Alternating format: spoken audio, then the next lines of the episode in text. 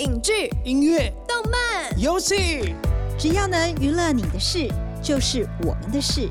欢迎收听《娱乐住海边》。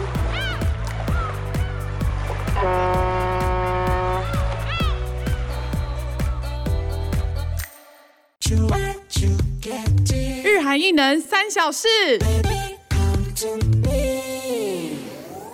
大家好，欢迎收听由静好听与静周刊共同制作播出的节目《娱乐住海边》，我是静周刊娱乐产业组记者王怡文。呃，接下来呢，我会在《娱乐住海边》的这个节目带来日韩艺能三小事的单元。除了会跟大家聊一下日韩的呃大小新闻之外呢，也会分享一些戏剧啊或是电影的作品，然后也包含一些可能我过往啊曾经访问日韩艺人的一些小花絮。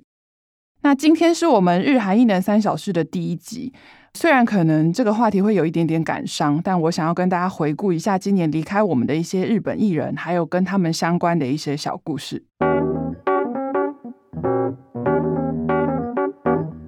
今年呢，有许多的日本艺人离开了我们。那今天因为由于时间的关系，所以我选了三位可以代表不同世代的艺人，然后来分享一些呃他们可能比较不为人知的小故事。那分别是志村健、还有竹内结子以及三浦春马。呃，首先想要跟大家聊一下志村健。志村健他是呃一位七十岁的大叔，台湾的观众其实应该对他谐星这个身份应该是印象非常深刻，我不用再多说了，因为他以前的一个搞笑节目叫做《志村大爆笑》，其实在台湾有播出过，然后里面的怪叔叔就是黑脑机上这个角色，其实。大家都非常的熟悉。那另外不知道大家认不认识杨凡，就是台湾的艺人杨凡。其实之前也有做过《杨婆婆》这个小短剧啊，搞笑的短剧。那其实这个也是他的范本，其实就是来自志村健在他这个志村大爆笑节目里面的一个阿童婆婆的桥段，这样子。因为其实大家对志村健谐星的这个身份都非常了解啦，然后台湾人可能还有知道说哦，他就是一个欧吉桑，很喜欢喝酒的欧吉桑啊，或是平常很喜欢跟嫩妹出去的欧吉桑啊。但其实他还有一个大家可能比较不清楚的一面，就是他其实是一个非常热爱动物的欧吉桑。那这个部分台湾观众不清楚的原因，可能是因为他有一个节目叫做《天才志村》。动物园在台湾是没有播出的，不过这这个节目其中有一个单元叫做《狗狗猩猩大冒险》，可能六七年级生会比较了解，因为这个是之前在 Jet TV 其实有播出的一个单元，然后里面有出现一只黑猩猩叫做小庞，跟斗牛犬詹詹姆士这样子。那我会讲到这个原因，是因为这个节目其实它在日本是一个已经进行了十六年的节目。然后当初其实日本大家都知道说，志村健他以谐星这个身份受到大家的关注。他其实曾经说过：“哦，我除了做搞笑这件事情，我没有考虑过要做别的类型的节目。”但动物就是一个例外，因为其实他是一个非常非常喜欢动物的人，这样子。那他透过这个节目，其实跟动物的互动啊，让大家看到一些他比较不同的一面。那其中我想要跟大家分享的就是他跟那个小庞的事情，这样子，就是他其实因为拍摄节目的关系，他常常会去位于熊本县阿苏市的一个动物园，也就是小庞所在的动物园。他到那边拍摄啊，然后也是跟动物园里面的园长维持很好的关系，然后也跟小庞还有小庞的女儿叫做布丁，也都有维持了很好的关系。那那个园长其实他之前就有提到说。志村健他其实是真的是用尽真心在跟动物交流的啦，因为他有提到一点，就是动物是一个非常非常直接的思考，是很直接的，而且他是能够很细腻的感受到你对他的爱。然后，所以他说，每次志村健在拍完节目要回去的时候，那个小胖啊都会追在他的后面，不希望他走。就是他每次看到这一幕，都觉得说啊，他真的是呃，已经在小庞心中有一个很强烈的地位。二零一二年有发生过一个小插曲，就是小庞咬在呃动物园里面咬伤了一个二十岁的女性实习生。那那个时候就是小庞本来他曾是节目的等于招牌，可是就因为这个事件，就是暂时的离开了节目。可是志村健就是替小庞出面，替他说话，这样他就是在他的部落格就有提到说，在他心目中小庞永远都是一个好孩子。然后呃，就算是接下来可能没有办法透过节目跟他见面，他也打算要去见小庞。然后他甚至也表示说，他愿意带着小庞，然后跟动物园的园长一起去找那位实习生，让他知道其实动物他们都是非常非常的温柔的。那可能是因为一当时的一些状况才造成他这样子。那他的这些小小的举动啊，然后其实大家都看在眼里。那所以他今年离开的时候，那个。动物园的园长也有特别出来感谢他啦。他就说，其实包含大家可能不清楚的，就是像四年前熊本大地震的时候，他甚至主动跑去呃那个动物园帮忙，然后免费的让他们使用他的肖像，甚至去帮忙他们出席一些活动啊，拉抬他们，就是去吸引更多的观光客等等的，就是这部分都其实让大家看到说，哎，其实他不单单只是一个怪叔叔，或者是一个。什么？我记上，他其实是一个非常爱动物、非常非常有爱心的人。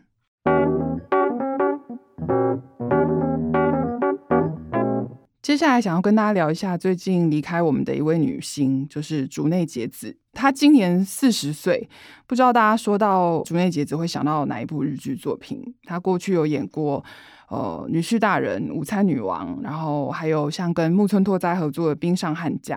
电影的话，应该大家印象最深刻的是《现在很想见你》，就是他的前夫呃中村世雄跟他合作的作品。竹内结子除了是日剧女王之外，然后大家对她印象还有就是她那个非常甜美，然后疗愈人心的微笑，所以她的另外一个称号叫微笑女王。不过在演艺圈里面，就是在这个在工作人员之间的，她还有另外一个称号，其实是呃伴手礼女王。那为什么会被称作伴手礼女王呢？就是因为她非常会准备这一类的伴手礼，然后甚至在二零一一年的时候呢，她还出了一本书，就叫做《Takeuchi Maru Shi》。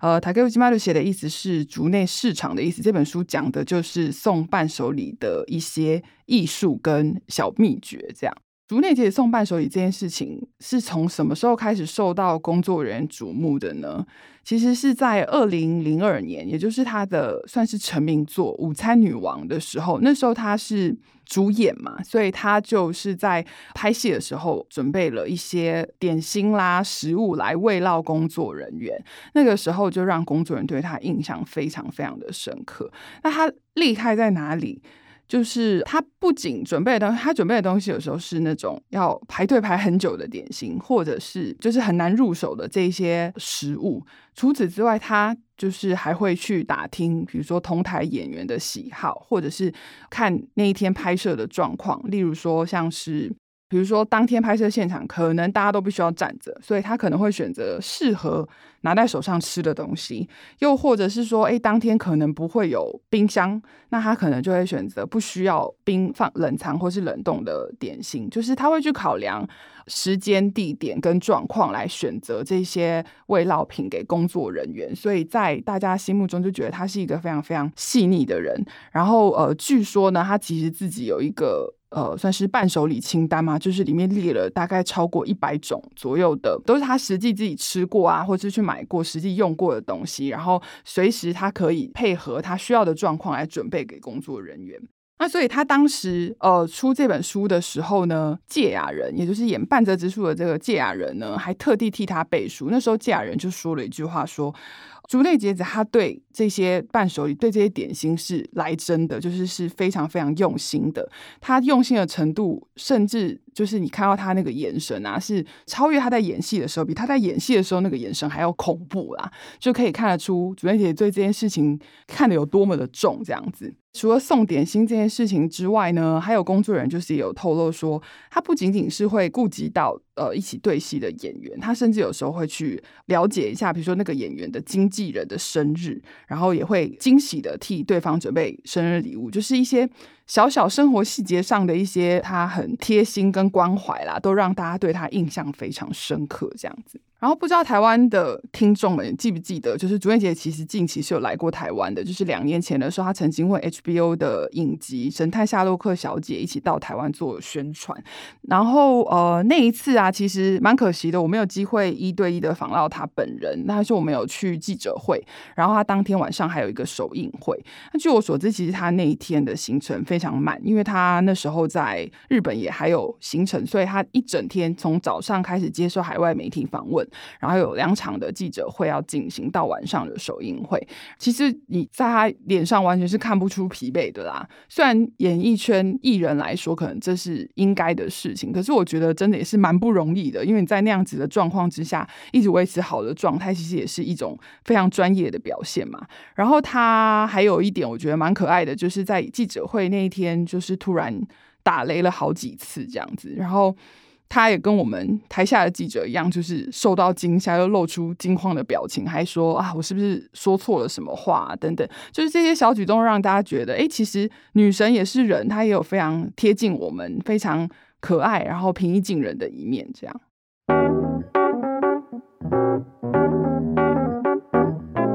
最后要跟大家聊的是三浦春马，他今年是三十岁，不知道大家知不知道，他其实是童星出身的，他一九九七年其实就出道了，然后但是大家对他这个人开始比较认识，应该是从十四岁小妈妈，还有呃天才骇客 F 这部是叫 Bloody Monday，然后还有电影的恋空，就是他跟新垣结衣的这部作品。那台湾好像还有一些观众应该是透过晋级的巨人认识他的。那三浦春马他其实呃出道的时间非常的长哦，然后他在十四岁小妈那个时期的时候，其实是被设定为是那种年轻新生代的美男演员这样子，然后非常受到瞩目。他近年的话，他其实很积极的去挑战一些不同的角色，像《Two Weeks》里面他是演爸爸嘛。然后他也有演音乐剧《红靴妖姬》，就是一个男扮女装的角色，就是一直他其实，在演艺事业上一直都有在做不同的挑战。呃，其实去年三浦春马他有为了宣传连续剧《Two Weeks》来到台湾，然后那次也很幸运的有访问到他本人。在他那一次来台之前，其实我是没有碰过他的，因为他也有一阵子没有来台湾了。然后我对他的印象，就是除了在连续剧里面的那种形象之外，因为我觉得他出道有一阵子了，出道蛮久的，所以我就觉得他应该擅自觉得他可能会有点大牌，然后甚至是有一点距离感的人。所以其实对于他的访问的反应等等是，我都不敢太期待。结果没有想到，就是在呃一次的媒体联访之后，对他完全的改观。他就是。非常非常平易近人，然后非常非常用心、诚恳的一个人。来台那天，我记得，因为他前一天其实是在首尔呃出席一个那个电视剧大赏的颁奖典礼，然后他隔天一大早，因为他那天在台湾有记者会跟晚上的见面会型，他一大早从首尔来台，他是搭廉价航空。因为呃，可能也是时间的关系啦，应该不是为了省钱，但是他是可能为了配合那个时间关系，他一大早从首尔就是搭廉价航空来到台湾，然后中午就出席了记者会。然后他其实看得出来，他感觉他是有点累的，但是他其实非常就是用尽全力的在记者会上配合答题呀，然后试吃水果吧之类的。然后呃，对他印象比较深刻是在那个会后的访问上。就是我很久没有看到一个艺人，在受访的时候这么的真诚，就是看着记者每一个人，然后你就觉得他每一个答案好像都是掏心掏肺在跟你分享他的真实的想法这样子。然后我对他那个访问比较印象深刻，就是他有提到他去英国留学的事情。那他就有讲到说，他其实去的时候他已经不是一个学生的年纪了嘛。那他说那时候也是英文不太好，所以到那边可能有被稍微的看不起啊。然后，可是他那时候是住寄宿家庭的这样子，然后寄宿家庭的人就那时候有问他说：“哎，那你在日本到底是在做什么的？”那他说，他那个时候就觉得说，哎，我要告诉他们我在日本是一个演员，然后我也会唱歌跳舞。然后他就说，他现场突然就是放下了，就开始表演给他们看。然后他就说，他发现他去展现自己的一些长才跟自己很擅长的这些呃有信心的、有自信的部分之后啊，大家对他也改观，就是不会因为他啊英文不好去排挤他或怎么样，就觉得他是一个很有想法也很有热情的人。然后他就。更加适应那边的生活，这样子，所以他那时候还提到说，他真的很希望想要把英文学好，到海外演戏啊，进军好莱坞啊，或是他也很想要演舞台剧。